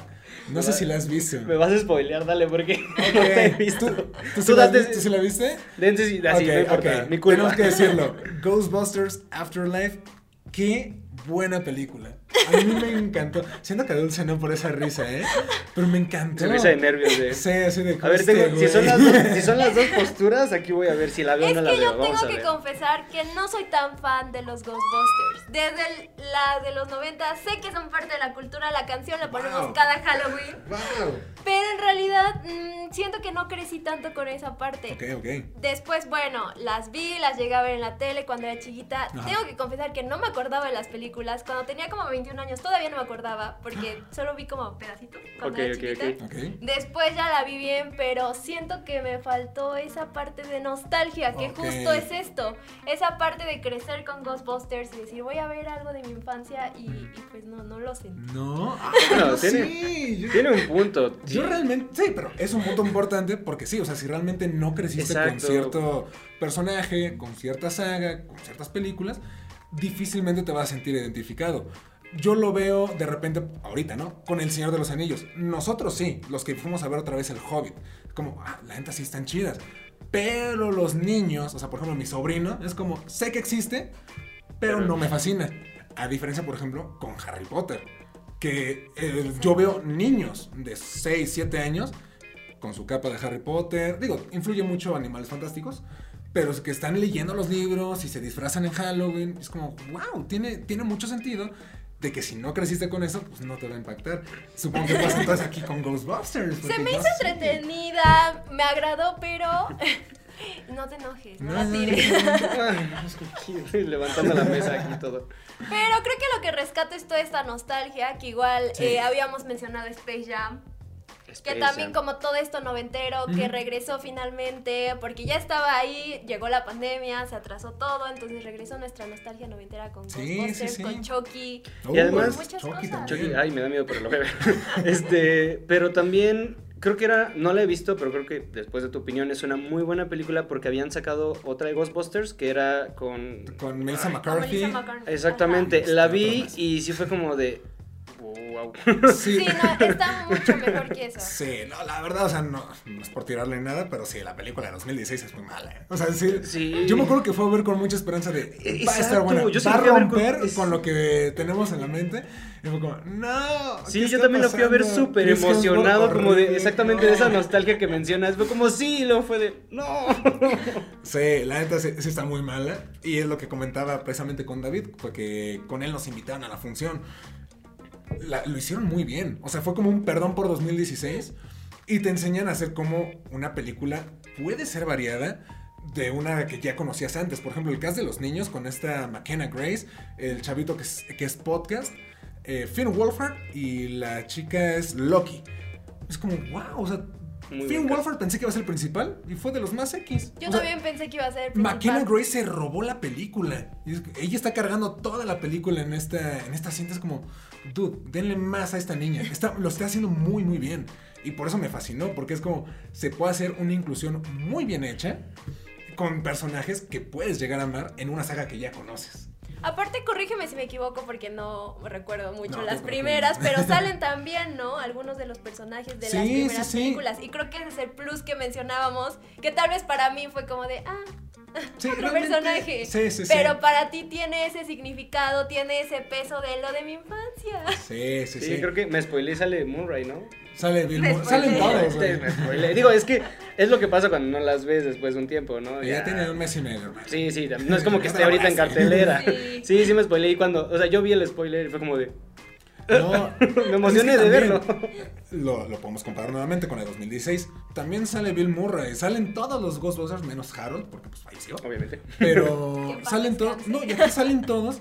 Y les dan ese peso de como pasar la estafeta. Él precisamente se llama en español el legado. Es como, sí, ves a todos los Ghostbusters reunidos, inclusive a Harold. Es como peleando y atrapando a este. Ah, se me fue el nombre. Es. Gosner, Gosner. No me acuerdo del malo principal. Pero es como. Ahí está, y es como un David Bowie, de hecho. La, la caracterización. No, yo salí encantado de ver Ghostbusters. Fue una sorpresa para mí muy bonita. Y pues, quizás no para todos, pero yo se las recomiendo está ampliamente. entretenida. No, está buena, está entretenida. Y también hay que hacer lo que decíamos, dar una oportunidad, aunque no crecimos Sí, con sí, eso. sí. No, y de Tengo hecho, que verla. pues sí, pueden ver primero la- las, las primeras dos, no Para la que le 2016. Ajá, que de hecho pueden ver solamente la primera. primera, Ajá, sí. porque la segunda no es mala, pero tampoco es tan buena. Y de hecho esa es como la secuela directa de la 1. Sí, tiene razón, la segunda de los 90. De los 90. Eh, eh, regular, ¿eh? Ajá, porque te- cambió mucho la, la imagen de los fantasmas con esa pintura extraña. Eh, la pueden ver, pero no, no afecta. Si no la han visto, no afecta. Entonces vean la primera y vean esta. Creo que la van a disfrutar mucho. Pero bueno. Sigamos que nos queda poco tiempo y do- Nos queda dos poco grandes tiempo películas. Y ¿sabes? quedan, sí, grandes películas. Ya, entramos de lleno. Spider-Man No Way Home. Volvimos a este podcast con Spider-Man. Claro que Sabían sí. que iba a estar en esta lista. Claro, digo, no es, si has llegado a este punto y no la has visto, spoilers, ponle pausa y regresa porque sé que es una película que sí está reciente. O sea, Sí. que no es como ahorita Regresa en enero. Exactamente. Pero qué película, qué cosas, qué... Ay Dios, no puedo. Sí. Creo que esto también era lo que habías mencionado. Los fanáticos le dijeron al mundo quiero esto y los escucharon. Sí. Y está muy padre porque además creo que viene de la mano de justo lo que tú decías, los universos, como toda esta unión de que existe eh, este universo y existe este y vamos a juntar todo y vamos a crear algo que nadie entienda, pero le vamos a dar sentido, que creo que es lo que está de moda actualmente. Entonces, a pesar de que es un superhéroe que también lleva años de existir, le han dado muchísimas oportunidades. Ay, pero no te enojes. No, no, no, estoy muy feliz. Sigue, sigue tocado con lo de Ghostbusters. Sí, ya me di Tronó la cuenta. rodilla, perdón. A pesar que ya llevamos muchísimas películas de Spider-Man, creo que estuvo bonito tanto por la nostalgia, que era algo que ya habíamos tocado, que era mi Spider-Man, el Spider-Man de nuestros papás, bueno, tal vez de nuestros papás no, pero de, No, pero de nuestros, tíos hermanos, jóvenes, nuestros de nuestros hermanos, el Spider-Man, todos estos personajes, juntarlos y crear algo que a mí me gustó demasiado. Sí, yo creo que. Pues, obviamente tiene sus fallas, pero salí encantado de la sala de Me cine. encantó. Yo, yo, o sea, para no spoilear como tal, Sale solamente Maguire. dejaría. ya dije los Spider-Man. Bueno, ¿qué más ya, ya, vaya, bueno. spoilear? Pero a lo que voy es que lo dije en el podcast de No Way Home y lo repito en este podcast. Decir que esta película es buena solamente porque salió un Spider-Verse es completamente incorrecto. Esta película Sí. es muy buena Sí. por todo lo que aporta, por todo lo que da, por el crecimiento de Tom Holland, por los villanos, por. Es increíble Sí. la película. No, y lo mencionábamos en el podcast. O sea, realmente si tú le quitas a los Spider-Man, ok, o sea, fue como- fueron la cereza en el pastel. Exacto. Pero si se los quitas, realmente la película sigue muy siendo buena. muy buena. Si Sí. Tom, y es más, si solo hubiera sido Tom Holland el que aprendiera todo este sentido de un gran poder conlleva una gran responsabilidad y se enfrentara solo a los seis siniestros curándolos él solito, tendría más mérito que si no hubieran salido estos dos güeyes. Claro. Sí. La neta. Sí, sí, sí, o sea. Sí, sí, sí. Eso fue fanservice, buen fanservice. Pero la verdad es que la película está muy bien hecha, muy bien construida. ¿Saben qué? El Duende Verde, o sea, me Se fascinó, coronó. me encantó. Locura. Como villano, creo que es de los mejores que hemos tenido en el cine. Digo, Se es coronó. un gran actor, o sea, de eso no hay duda, desde otros papeles nos lo ha demostrado. Pero es un, un gran villano porque lo sientes muy real, como muy natural. Y creo que es justo lo que les decía, que estábamos como un poco enojados, que estábamos Sí. como un poco viscerales. Entonces, justo eso va ese villano. Normalmente eran villanos más fantásticos, como de otros universos. ¿Cuándo vamos a ver a Thanos caminando? Claro. Claro, sí. Pero en Duende Verde sí lo puedes ver. Además, algo que me encantó que no hicieron en esta película, que cada video, si cada video si me conocen lo digo, no maten a sus villanos, no los mates, qué ganas de andar matando un gran personaje. Y en esta fue como de no, sálvalo, no, o sea, está ahí, está ¿Oscuro? ahí, chinga. Sí. Ay, no, no los Sí. maten, por favor, dejen de hacer eso. Es que no, realmente yo no sé qué más decir de nuevo que no se haya dicho, que no sepan ya ustedes. Porque sí, es una gran película, muy bien hecha. Se pinta para una trilogía nueva. Muy buena. Muy, muy buena. Y todos los rumores que ya están saliendo de, del otro Spider-Man, en este caso con Andrew. Con Andrew, sí. Que ahorita va a pasar seguramente algo como el Snyder Cut. Ojalá. Ojalá. Mm, Hashtag Make the Amazing Spider-Man Free. Sí, Aquí empezó el por hashtag, favor. recuérdenlo. Claro que sí. Se merece. Sí, terminar sí se lo merece, se Sí. merece. Ahí Ah, sí meto, meto mi cuchara y mi hate, eh, que yo siempre lo he dicho, siempre lo he dicho, Andrew no era mi favorito, Era. era. Era. Pero con esto vi que si tiene un buen, este, una muy buena producción, este Spider-Man, puf, Sí. Sí.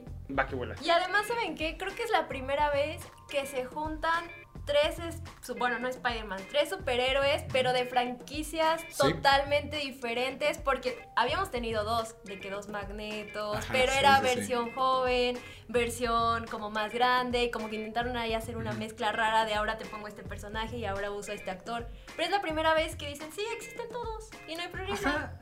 Llegó a pasar, por ejemplo, con. eh, digo, y también este mismo año en Crisis con Tierras Infinitas, en el Arrowverse. Pero digamos que el Arrowverse, yo lo quiero mucho, te amo, he visto todas sus series, pero le hace falta más varo. Sí. o sea, a nivel de. O sea, la escala que estamos viendo, sí la- fue la primera en hacerlo. Sí. O sea, y que. Tobey Maguire era un caso súper complicado de que volviera. Estaba no retirado de la actuación, pero ya tenía años que no hacía nada. Sí. Y tampoco era tan, ¿qué será? Tampoco le gustaba tanto ya la no, idea. de hecho él terminó, si no estoy equivocado, terminó odiando un poco a Spider-Man. Porque era como, ya, güey, o sea, ya quiero hacer otras cosas con mi carrera. Y entonces que regresara todavía y que se pusiera el traje y volviera a salir ahora en el MCU, sí fue algo impresionante. También Andrew Garfield, pues, mis respetos. Ya sé. Sí. Pero sí, o sea, vivir eso, ya lo dijimos, es un gran momento para estar vivo, pero ver eso en pantalla sí fue de... Ya Yo sí sé. chillé. yo sí Pero chillé. ¿sabes qué? Yo lo que digo es, ¿ahora qué viene? Ya nos pusieron a los tres Spider-Man, tal vez vamos a tener los dos Quicksilver.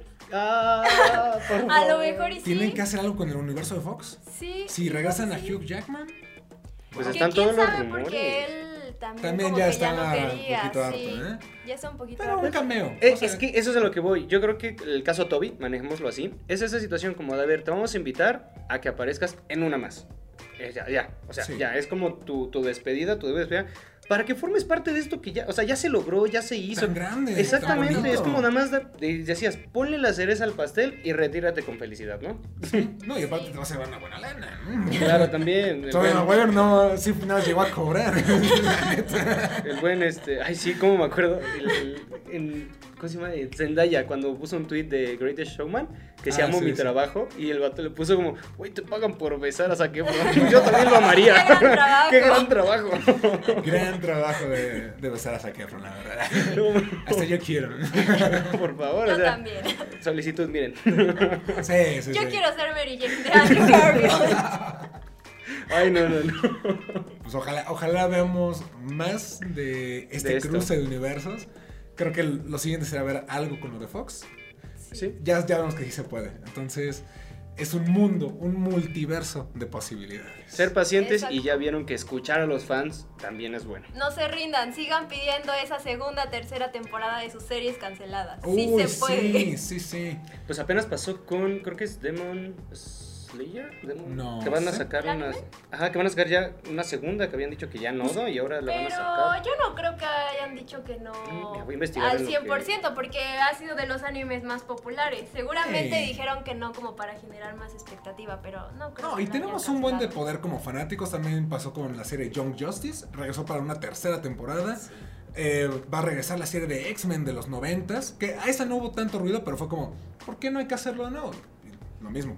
Nostalgia es lo que está vendiendo ahorita. Entonces, ahora es cuando tenemos la oportunidad de exigir y que se nos Exacto. cumpla. Pidan No, todas sí. sus caricaturas. Sí, sí, sí. Además, digo, nada más paréntesis es. para no tener tanto tiempo. Y también que hacen refritos, porque apenas hace mucho salió la de Shaman King, que la habían cancelado, que es una de hace muchos años. Yo ah, la vi un de. anime, ¿no? Exactamente, la vi hace mucho tiempo y me encantó. Justamente la no vendió y la cortaron, me quedé con esa emoción. Y ahorita la volvieron a sacar. Qué bien, sí. Qué padre. Entonces, Samurai ya- Jack también pasó. Sí. Samurai Jack, sí, sí, sí. Pero bueno. ¿Qué?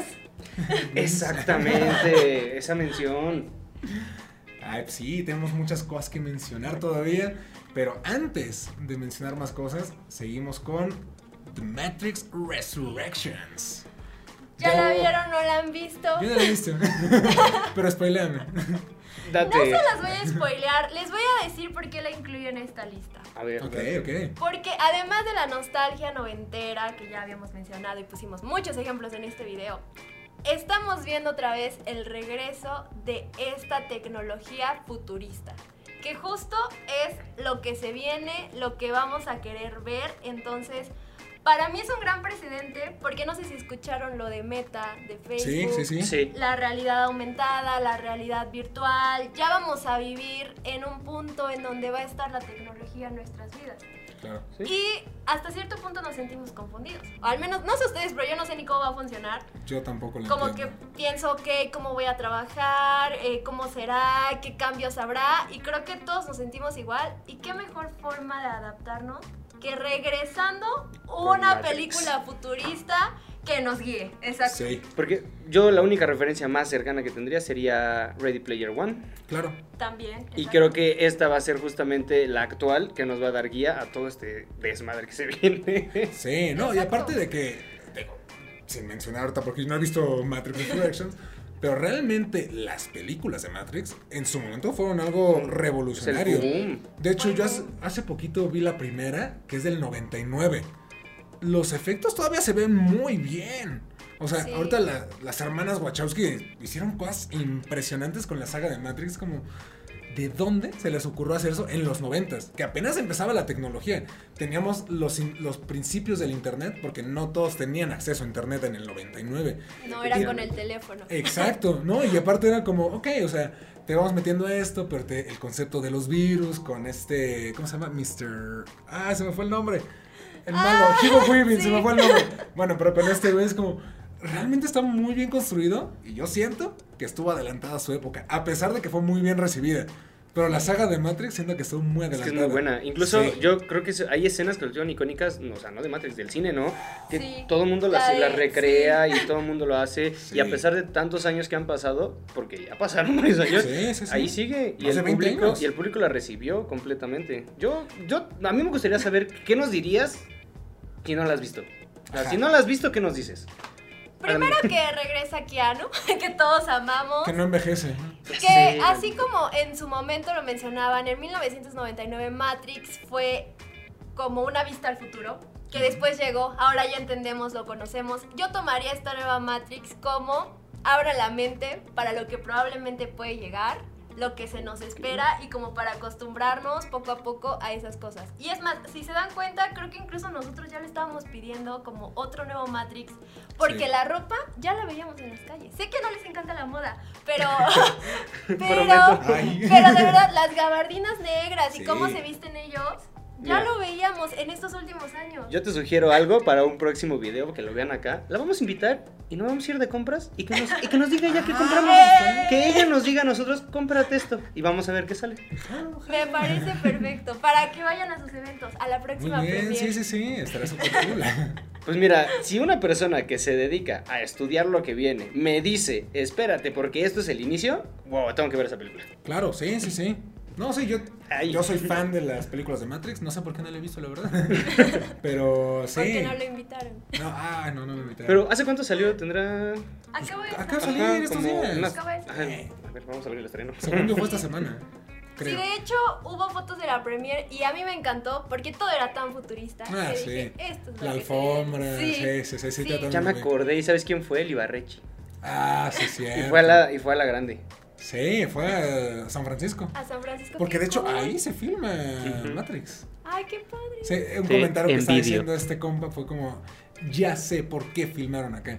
Y si es que el- las- yo nunca he ido, pero lo que he visto en fotos, en películas y en videos, San Francisco es una ciudad que quizás no tiene tanto impacto como Nueva York a nivel cultura pop, pero las construcciones, la ciudad, la gente, sí te da una ambientación muy cañona. Y por eso lo hicieron. Eh, ¿Cuándo la Matrix. viste? Apenas. Hace como dos, tres días. Acaba de salir. Ajá, según esto, mi internet está mal, dice que se estrena hoy.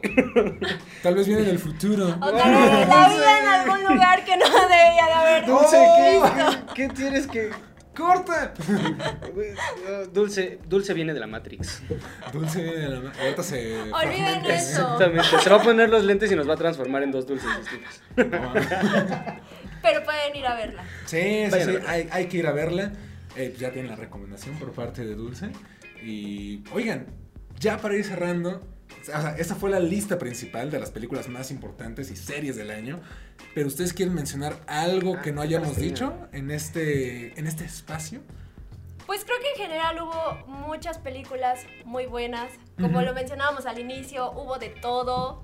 Yo rescato todas las de nostalgia noventera, que creo que era algo que necesitábamos en nuestras vidas para seguir siendo felices, porque después de pandemia Claro, sí claro. era muy esencial. Rescato también, por ejemplo, Wings, porque es de los pocos, de las pocas caricaturas que se volvieron live action. O Y sea, a pero es partir- continuación de la. no. No. es una nueva versión, Ok. pero eh, además de los superhéroes, ha habido muy pocas caricaturas que Ah, se sí. han vuelto live action. Y Digo, que han sido buenas. Sí, también. Porque Riverdale, como que. Pues no. Perdón, te, te quiero mucho, pero no estás buena. Pero ¿sabes qué? También rescato mucho toda esta fantasía. Que regresaron las hadas, regresaron las criaturas mitológicas. Si se dan cuenta, también en Halloween estábamos rodeados de disfraces de dios griego y dios egipcio. Claro. Y hadas y todo Y, eso. y además las están, eh, no sé, como actualizando, llamémosla así, como no, no es como volvieron las hadas como eran las hadas. es como una nueva imagen a las hadas, porque yo sí vi Wings. Está muy padre, tiene una muy buena representación. Sí, tiene razón, ¿eh? Justamente esto que mencionas de la moda. Ahora Exacto. sí, le cambiaron todo eso. Exacto, las volvieron un poco más fashion, pero creo que también es parte de esta fantasía se vuelve real, que la verdad con lo que les dije la tecnología, quién sabe, a lo mejor y se sí, vuelve sí, sí. realidad. Entonces, está cool este enfoque que les están dando de ya todo existe. ya cualquier caricatura, el perro, ¿cómo se llama el perro rojo? Clifford. Ah, Clifford cierto, también. sí. Y sí pegó un poco, digo, yo vi memes, no yo, he visto. yo la, tengo- yo la quiero ver. O sea, fuera de broma, sí, sí tengo ganas de verla. Nunca vi la caricatura. Ah, yo sí. Me has leído los libros. Yo no. Pero se ve bonita. O sea, bueno, un El cachorro perrito gigante. está bonito. Sí, yo también lo quisiera ver. Sí, yo la quiero ver por el perro. Sí. Pero es un ejemplo de esto. Nuestras caricaturas están regresando. Que en algún punto existió en el 2000 con Garfield y cuando Ah, volvieron todas estas. Exacto, Scooby-Doo. Sí. Como que existió esta tendencia. picapiedra, ¿no? Como que. Ah, los. Ándale. sí. Y murió. Y ahora otra vez dijeron, regresemos las caricaturas a la realidad. Sí, eh, se intentó hacer con las chicas superpoderosas. Creo que ahorita está como en super pausa porque fue malísimo el piloto. Pero es que. Pero está como la sí. intención de traer eso. exactamente, el inicio está. inicio. Pero Es es que sabes que ahí no estaban actualizadas. Yo las vi y dije, se no. ven todavía muy de caricatura, con una mezcla rara, no sé. Eh, Lo mismo que Riverdale. A mí no me engaña, CW. ya, ya los conozco, ya me la han aplicado muchas veces. No, no, Y sigo no. consumiendo sus series. Pues mira, yo los que mencionaría de rápido de este año, porque hice mi lista acá, bueno, la estoy acá. Eh, Black Widow, que salió este año. Eh, Tic Tic. Boom. Tic Tic Boom. Tic Tic. Boom, qué buena película. Eh, Venom, que también me gustó mucho. Qué bueno que la mencionaste. Venom con Carnage, por favor. Eh, está El Ejército de los Muertos. Ujú. Suicide Squad. Eh, no sé qué tanto les gustó Free Guy, pero hubo buenas referencias. Estuvo, sí. estuvo interesante. Fue o sea, un tenemos los derechos, haz una película. Exactamente. Básicamente. Eh, a algunos les gustó mucho Raya, en la cuestión de lo animado. Ah, está bien. Luca. Lucas. buena Luca, que estuvo muy bueno. Sí. Eh, y creo que ya son todas las que tengo, porque veo otras, pero esas ya no estaban en mi lista. Yo igual animado eh, Demon Dragon Slayer. Ah, Demon Dragon, ¿sí? sí. Que también fue un boom, fue uno de los estrenos más taquilleros y creo que ha Sí. sido un precedente en el anime. Porque también, como mencionábamos, con las series coreanas, con el K-pop, todavía está esa línea de que yo no veo Sí. anime. No, es A que mí no me hace falta ver más anime todavía. Me quedo con el anime Ujú. clásico que pasaban en el 5 y los más populares Evangelion, Cowboy Bebop, Que también regresó. Metal- Metal Alchemist también regresó. Sí. No, yo sí veo mucho anime. Entonces, Sí, yo tiene tengo que, mucha dar- razón. tengo que darle más oportunidad también al anime. Y se me olvidó una película también que ya cierra esta saga con este actor, el 007. En la Ah, última sí. película Ah, de sí, la Daniel Craig. Ah, pero Y comienza. medio- No la vi, te soy sincero, eh, la vi muy larga y dije, la voy a ver en otro momento y no encontré ese momento, pero sí es importante porque ya Daniel Craig deja de ser 007 y viene, Y viene. algo nuevo. Sí, Algo viene nuevo, el algo fin nuevo. de un 007. Exactamente. sí, sí. Que fue este año justamente. Sí, mira, yo creo que además de todo lo que ya mencionamos, tengo Un lugar en silencio parte 2. Si no han visto esas películas con John Krasinski y Emily Blunt, no sé qué están haciendo. Está muy buena y es un terror diferente. O sea, no es tanto de el, del jump scare y el susto, es como este terror psicológico. Entonces, vean Un lugar en silencio, las dos son muy buenas. Eh, tengo también aquí, eh, la quiero mencionar, Mortal Kombat no fue una gran película, No, entera. pero eh, fue una, fue una película bien de videojuegos. De videojuegos. Ajá. Junto con Sonic es como, ah, ok, las mejores películas de videojuegos y Detective Pikachu. Bueno, Sonic también le hicieron caso a los fans. Sí, cambiaron. volvieron a hacer? Fue una muy buena decisión. Sí, sí, sí. De series tengo Invencible, que también le dedicamos un Uh. podcast muy buena. Amazon se está rifando durísimo con sus series. Muy buena. También The Voice, vayan a verla. Eh, tengo The, Beat- The Mitchells contra las, contra las máquinas. Sí, en las animadas, qué buena película. Sí, y Qué que la están película. ignorando mucho en los premios. Qué pena, porque fue una gran sorpresa con un concepto que ya hemos visto en otros lados aplicado por Yo Robot de Matrix, Y mucha referencia. pero para niños y está muy bien hecha, está muy bonita. Los están preparando para la tecnología. Nos están preparando para la tecnología. Tengo que mencionarlo, Loki me encantó, me encantó. Mi serie favorita hasta el momento de Marvel Studios. Eh, de Suicide Squad ya lo dijo Pollo. Chucky, si no la han visto, es sátira de terror, disfrútenla. Y una sí, recomendación muy buena, que sí es de terror, Last Night in Soho, véanla. Anna Taylor-Joy se rifa Justo te iba a muy decir con duro. ella. Sí. Que la amamos desde Gambito de Dama. Sí, bueno, sí, sí. desde antes, desde, la bruja. La bruja, exactamente, le hice el clavo. Pues yo lo conocí en, creo que en Glass, ¿sale? ¿No es ella? No, estoy Sí, confundiendo. no, No, no, sí, sí, sí. sí, sí, ella, sí, sí, ella. sí, Sí, yo lo ubiqué por primera vez en esa. Glass. Bueno, no, en fragmentado más bien, no en Glass. Glass sale después, pero en fragmentado sale ella. Pero creo que Ah. primero fue la bruja o luego fue, fue no fragmentado, no sé, estoy güey. segura. No, creo que sí, primero fue fragmentado y luego la, La bruja. bruja, Sí. sí. A ver. O, veamos. ¿Qué tal son del mismo año? ¿2016? Porque igual se ve chiquita en las dos. Sí. Como que no sé. Fragmentado está es del niña. 2016. ¿Y la otra cuál es? La bruja. La bruja. Con Anya Taylor Joy. ¿Es esta? No. Sí. Sí, 2015, pues fue un año Ah, de mira, diferencia. por ahí va. Casi, Pero casi. sí, se la recomiendo mucho, Last Night in Soho. Le quería dedicar un video, pero no me dio tiempo. Pero sí, véanla, véanla, está muy bien hecha. Y pues ya, esas son mis recomendaciones. Y menciones honoríficas. Eh, no sé si quieran despedirse con algo.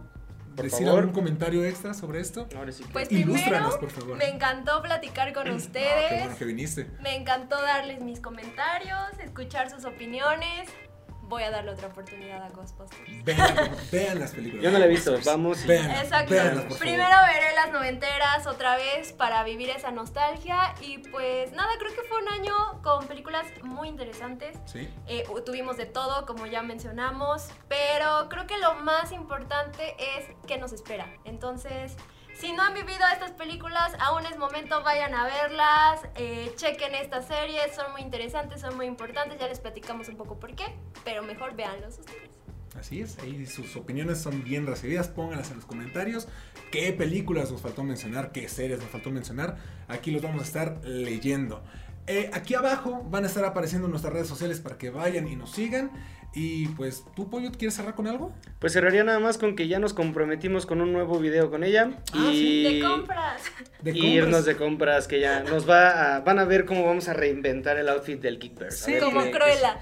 De compras y aparte del que decíamos, ¿no? De lo que se viene en 2022. Y de lo que se viene. Podrá ser muy interesante. O sea, así que les prometemos que va a aparecer Dulce más con nosotros y les prometemos una, eh, un refresh de nuestras personas.